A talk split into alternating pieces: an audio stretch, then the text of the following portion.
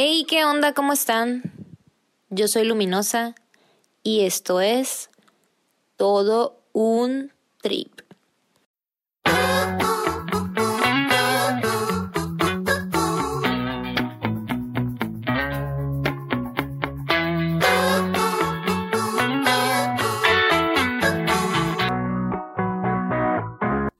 Bienvenidos a un episodio más de Todo un Trip.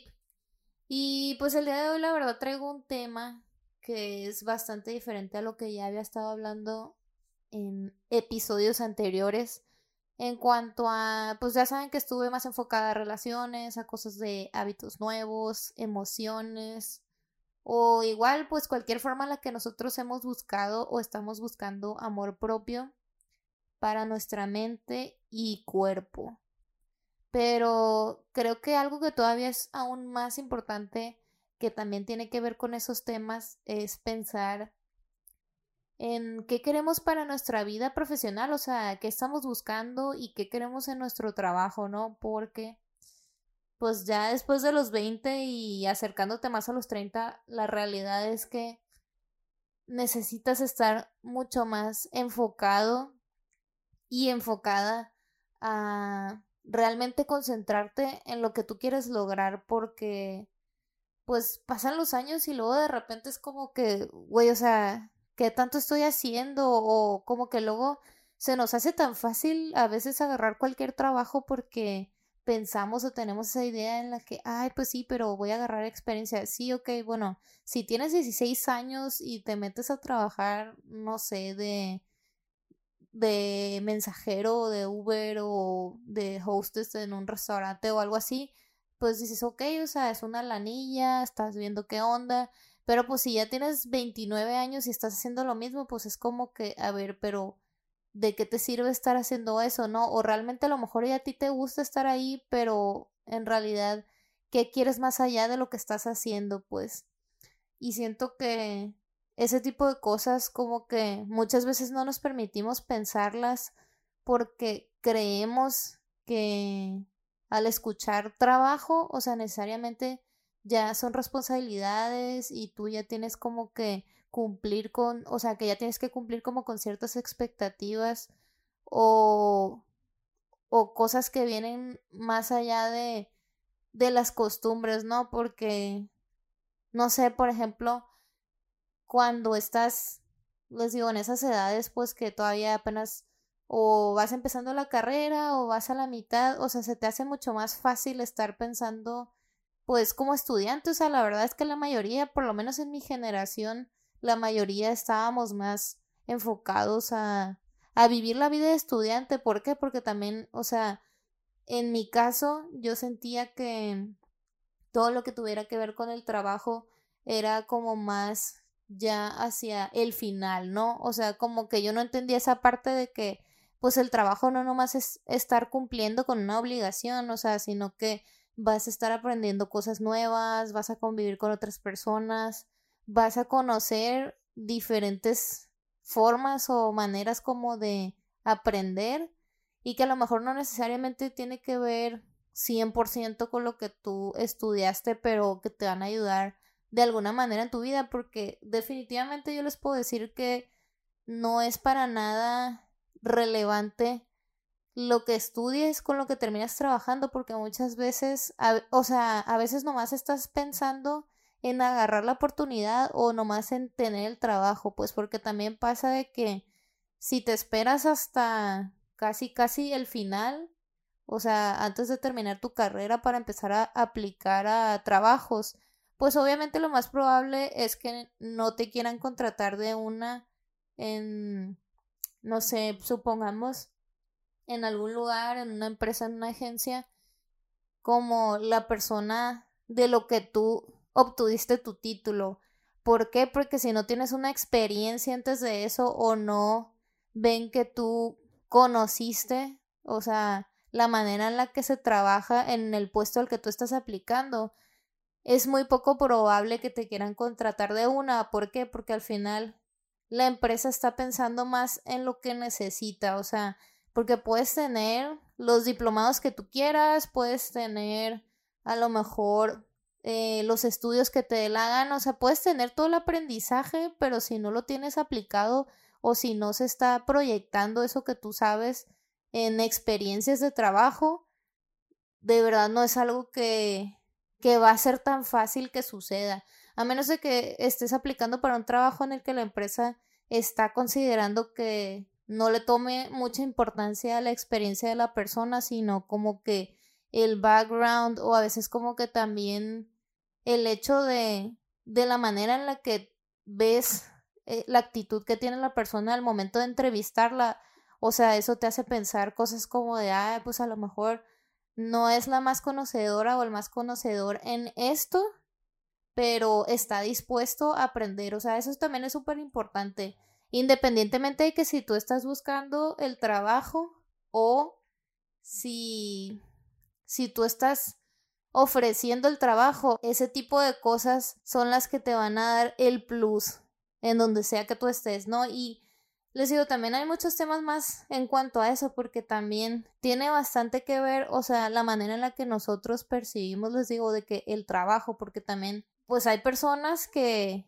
lo hacen por necesidad, hay otras personas que lo hacen por tener experiencia y crecer, o pues también hay quienes están acostumbrados y no conocen otra manera más que el trabajo, pues como la gente que es workaholic, pues, o sea, las personas que son adictas al trabajo, o sea, que se quedan ahí en ese trabajo que a lo mejor llevan 5, 10, 15, 20 años, 8 o los que sean, pues, pero que a final de cuentas no están como que analizando en sí lo que están haciendo ahí o a lo mejor es gente que poco a poco se ha ido moviendo a diferentes puestos, pero en realidad sabes perfectamente que no van a dar ese paso más allá, que como que ya no tienen ese ímpetu de que de que quieren conocer más, ¿no? Y, y se quedan enganchados, pues, o sea, es gente que se queda enganchada y que nomás está pensando que la vida es el trabajo, pero pues no, la realidad es que no debe de ser así. ¿Por qué? Porque no es sano para nadie pensar que la vida es el trabajo, aunque tú seas la persona que está a cargo del negocio o del emprendimiento, lo que sea, porque todos tenemos una vida afuera del trabajo, o sea, todos tenemos algo que hacer, todos tenemos amigos, todos tenemos hobbies, todos tenemos distracciones o algo que nos desconecta del trabajo, pero si neta no lo tienes, pues está como que, o sea, ya, de verdad, ponte a pensar bien qué onda con eso, porque neta no, no va a ser nada bueno para ti física y emocionalmente. Así de verdad estás así, neta obsesionado que nomás estás pensando en cosas que tienen que ver con tu trabajo y sientes que no tienes tiempo para hacer nada más, pues aguas, o sea, aguas porque neta de ahí se pueden derivar muchísimos más problemas en tu vida. Y eso no es algo de lo que te vas a terminar dando cuenta tan fácilmente, porque cuando las personas están en esa etapa de workaholic, están tan hundidos en el trabajo, tan enganchados, tan obsesionados buscando la aprobación de lo que hacen o no hacen bien en su trabajo. Neta, no ven, pues, no ven la situación, la realidad, pues, pero están ahí y realmente les digo, a mí me pasó durante mucho, mucho tiempo, hace algunos años, y no lo, no lo van a entender hasta que llegue algo en su vida que los haga darse cuenta que no todo tiene que ser el trabajo, y también en parte pueden darse cuenta si están yendo a terapia o cosas así, pero igual, o sea, aunque se los digan, pues no lo van a captar hasta que, pues hasta que suceda realmente.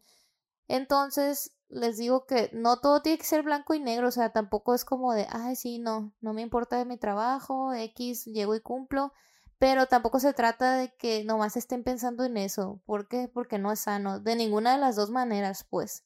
ni pensando nomás en cumplir, ni tampoco que estén ahí de que únicamente 24/7 ahí tratando de resolver problemas que no les tocan, porque seguramente, o sea, les digo, esa gente pues son personas que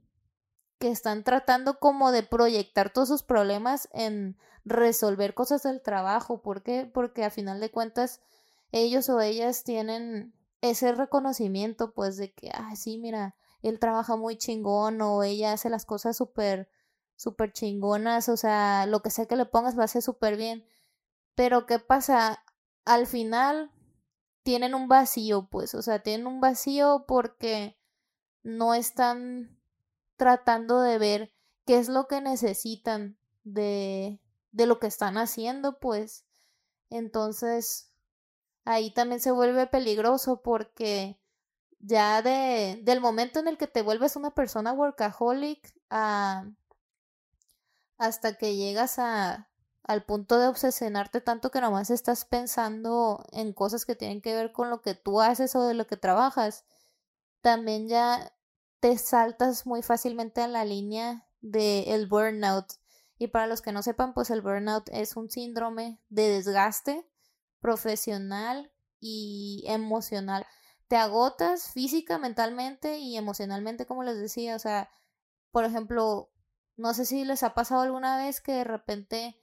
por la razón que sea, a lo mejor se tuvieron que quedar un poquito más de tiempo trabajando, tuvieron un día en el que fue como más cargado de lo normal, digamos, las actividades que estaban haciendo en el trabajo y llegan y se sienten de que bien cansados, que les duele mucho la cabeza o que les duele un chorro el estómago y así como que les da medio náuseas. Bueno, esos son algunos síntomas que las personas pueden llegar a sentir cuando ya sienten que, o sea, literalmente se desgastaron pues de que se deshicieron en, en las actividades de ese día y es como, como, ah, ya como que el cuerpo mismo te está diciendo de que o sea, ya bájale, ya párale, ¿no? Y eso se puede dar, pues les digo, muy fácilmente cuando sucede una sobreexigencia laboral, cuando hay estrés crónico, o sea, las personas que por cualquier motivo o razón se estresan fácilmente en su trabajo, pueden ser personas que luego luego se desgasten o igual pues también la insatisfacción laboral que ese también es un foco rojo porque dices, bueno, a ver, yo sé que hay personas que tienen más preparación que otras o a lo mejor no tienen los mismos estudios que otras personas o por la razón que sea terminaron trabajando en un lugar en donde pues no se sienten 100% felices con lo que están haciendo y, y se quedan ahí o por la necesidad o por la facilidad o porque tienen algún tipo de ventaja. Y y luego no no lo están viendo, o sea, no lo están pensando bien, entonces como que a veces ni siquiera se determinan de dar cuenta que ya no quieren estar ahí, pues, y cuando tienes a una persona que trabaja en algo que no le gusta, ufa, o sea, neta, es mejor que tengas a una persona que no sabe nada a que tengas una persona que no quiera hacer nada. Eso sí es un foco rojo y neta, se los digo directamente a las personas que, que también tienen que ver con temas de contratación, reclutamiento o que son personas que están a cargo de una empresa. Es muy peligroso tener gente así en tu trabajo. ¿Por qué? Porque aparte de que se desgastan, son personas que sabes que no,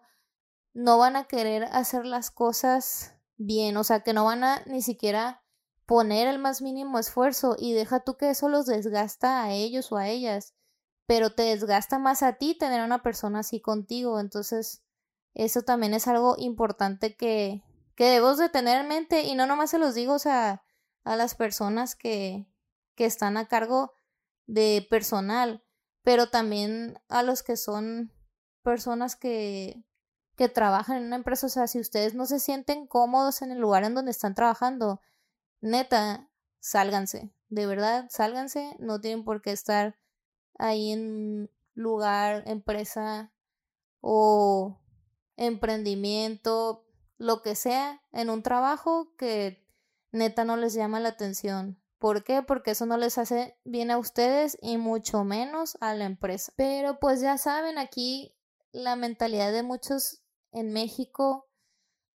recaen las excusas, pues, o sea, no falta el que dice, ay, pero es que me pagan súper bien. Pues sí, pero no te gusta lo que estás haciendo o no sientes que tiene que ver con lo que a ti te interesa o te dicen de que, ay, pero es que es una empresa muy famosa o muy reconocida o es tal empresa, o sea, que tiene como cierto renombre. Pues sí, pero tú no quieres estar ahí, o sea, solamente estás haciendo currículum o estás como queriendo esperar cierto tiempo para que después lo pongas ahí en tu en tu currículum o en tus experiencias, pues de que, ah, yo trabajé en tal, pues. O también el típico de, ay, pero es que tienen muy buenas prestaciones o prometen crecimiento. Exactamente, pues, o sea, hay muchos otros lugares que a lo mejor ofrecen lo mismo o no lo hacen, pero de nada te sirve estar en un ambiente en donde no te sientes con la capacidad o con el impulso de querer estar ahí. ¿Por qué? Porque al final de cuentas, o sea, no nomás es de que tú estés haciendo la experiencia o estés como que juntando eh, pues las capacidades o, o lo que necesitas para nomás poner ahí de que, ah, yo hacía esto, hacía aquello, o sea, porque también creo que esa cultura de estar como poniendo demasiadas cosas en el currículum, a mí también se me hace que es algo que está mal. Siento que más bien debería estar un poquito más enfocado a realmente lo que la gente quiere conocer de ti, o sea, más allá de que le digas de que, ay, es que sí, yo sé cobrar, yo sé facturar, yo sé hacer tal cosa, o he usado tales programas. Sí, obviamente es importante que al momento en el que tú estás aplicando un trabajo, sepan qué es lo que tú conoces. Pero a mí se me hace que es todavía más importante que le digas a la empresa por qué quieres estar ahí, pues, o sea, qué es lo que te interesa de ese lugar, o por qué estás aplicando, o no sé, a lo mejor la razón por la que a ti te llama la atención eso que, que tú quieres hacer ahí con ellos, de lo que tú quieres trabajar, porque si no, pues entonces volvemos a lo mismo, o sea, hacemos las cosas por hacerlas. Y a mí no me parece eso porque, les digo, yo crecí pensando que el trabajo era hasta que salías de la carrera, o sea, casi, casi, pues.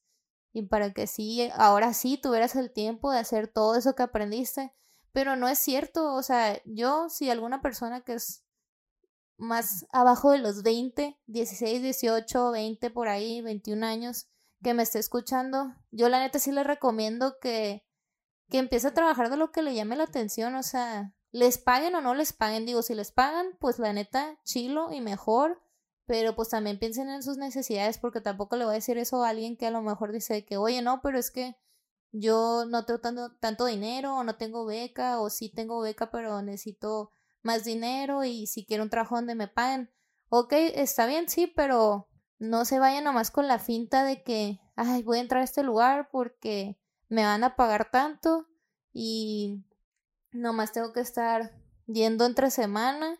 pero voy todas las noches y trabajo así de que 12 horas, o sea, cosas así que neta no tienen lógica, pues ni pies ni cabeza. Pues no, yo siento que siempre hay una manera en la que podamos como enfocarlos a las cosas que necesitamos, pero también sin necesidad de de desgastarnos, o sea, de de poner en riesgo nuestra salud mental y emocional porque realmente es importante pensar en esas cosas, sobre todo eh, en esta época que la verdad pues hay demasiada información en todos lados y hay demasiados trabajos de, de todo tipo, pero como que a veces hay tanta cosa que hasta nos terminamos agobiando un chingo. Y pues eso me parece muy peligroso porque tenemos tanta información que neta nos agobiamos pues si nos dejamos llevar por lo que se vea más apantallante y luego pues resulta que no era lo que querías, o deja tú que no era lo que querías, pero no era lo que tú necesitabas en ese momento y pues ya no no pierdes como la oportunidad, pero más bien ganas experiencia o pues aprendizajes de otras maneras, pero también les digo, hay que realmente pensar qué es eso que necesitamos y lo que estamos buscando porque tampoco se trata de estar perdiendo nuestro tiempo, pues nomás porque sí. Y pues bueno, aquí les voy a dar los 10 foquitos de cómo identificar a una persona workaholic o también de cómo ustedes se pueden identificar. Número uno, tienen mil excusas para no descansar. O sea, están como locos de que no, yo no tengo tiempo, ay, no, no, espérame de que es que necesito revisar tal cosa y, y no, no, no, no puedo. O sale alguna ida a cenar, algún desayunito o algo así. Y digo, suponiendo pues que es una persona que se puede salir de su trabajo, lo que sea, es de que, ay, no, no, no, es que no, no puedo. Se niegan esa, esa parte, el descanso, ¿no? Número dos, están conectados 24/7. Pues me refiero a que están realmente pegados al celular, viendo mensajes, viendo correos, pero no pueden soltarlo y estar al pendiente, entre comillas, de, de cosas del trabajo. Número tres, son personas egocéntricas. ¿Por qué? Porque nomás están pensando en sí, yo y, y, yo en el trabajo, yo esto, yo aquello. O sea, están demasiado pendientes de sus cosas, pero en cuanto a lo que ellos hacen. Eh, número cuatro, nadie trabaja mejor que tú. O sea, son personas que es de que no, no, no, es que yo eso ya lo hice. O sea, yo lo hice cuando entré y yo hice esto y aquello. Y no, no, no, es que lo que yo propuse es lo mejor. O sea, como ese tipo de gente, pues que dice que, y que ok, pues tú sabes hacer todo. Eh, número cinco, eres el primero en llegar y el último en irte. Este punto no necesita ningún tipo de explicación, se entiende perfectamente. Y obviamente se refiere a la parte que como sienten más carga de trabajo, también hay más responsabilidad y en cierta parte compromiso, aunque es de manera inconsciente, porque pues en realidad no tienen, entre comillas, les digo, ese problema por llegar demasiado temprano o quedarse lo que se tengan que quedar todos los días, pues no es una situación que sea esporádica. Las personas que son workaholics hacen esto ya por costumbre y es algo de todos los días.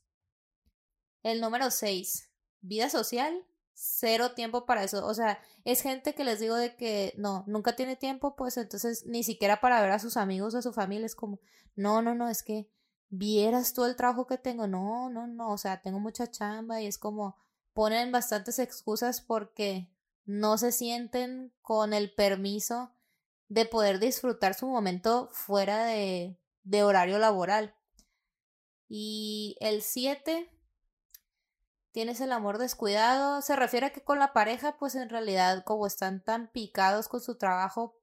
realmente no ponen mucha atención a esa persona, entonces, pues sí, realmente deciden ellos no estar invirtiendo mucho tiempo en la relación. Número 8. Complejo de Rey Midas. Que si no fuera por ellos, nada hubiera salido bien ni perfecto. O sea, ellos son todo lo que la empresa siempre quiso, la persona que los contrató siempre pensó en ellos porque saben hacer todo perfectamente. O sea, en pocas palabras, es gente narcisista. Número 9 tiene pocos amigos en el trabajo, que eso se remonta un poquito al punto de la vida sociable, porque pues no se está dando ese tiempo y no se interesa por mantener vínculo con otras personas y del trabajo menos porque como decíamos que es una persona narcisista, pues obviamente no confía en nadie más más que él mismo para hacer las cosas bien y lo más perfectas posibles. Y el número 10 no saben decir que no. Es decir, que es ese tipo de gente que cualquier persona de la oficina les manda mensaje, les habla o algo y saben que va a contestar, que va a querer resolver el problema o casi casi que se va a estar buscando problemas él solo o ella sola para resolver cualquier situación. Es también ese tipo de gente que casi están esperando los mensajes y correos del jefe para que vea cómo se esfuerza trabajando o cómo resuelve esto y aquello. Y realmente creo que no necesitas cumplir esos 10 foquitos para considerarte una persona workaholic. Yo considero que hasta cierto punto cuando era así workaholic no llegué a cumplir 100% todos los puntos, pero sí andaba rondando en varios, ¿no? Y también depende mucho del lugar donde trabajes, el puesto que tengas, lo que hagas, eh, el ambiente laboral. Y la manera en la que te comunicas mucho o poco con los compañeros eh, tiene también mucho que ver con tu personalidad, pero sí, o sea, cualquiera de nosotros en algún punto de la vida en el que principalmente se presente mucho, mucho estrés, podemos caer en esto. Pero en realidad no es algo que no puedes llegar a cambiar, simplemente es una etapa que puede llegar a tu vida, pero es importante que sepamos que siempre se puede trabajar, que se puede ser mejor y que también existen muchas personas que pueden ayudarte a, a crecer y a que te sientas mejor contigo en todos los ámbitos que se pueda de tu vida. Entonces también es importante poner atención a esto y a ver cómo es la manera en la que estamos tomando decisiones de nuestra vida en cuanto al trabajo. Entonces, creo que con esto voy a cerrar y me gustaría que si alguno de ustedes que me escucha tiene alguna opinión acerca de lo que estaba platicando y quisiera como discutirlo un poquito más o tiene preguntas o algo referente al tema que, que crean que también fue importante o sería importante haberlo platicado por aquí, haberlo tripeado. Eh, me sigan en mi cuenta de Instagram, arroba heyluli. También está la cuenta de Instagram de este podcast, Tone Trip Podcast. Y por ahí pues también pueden encontrar la liga a mi página www.soyluminosa.com.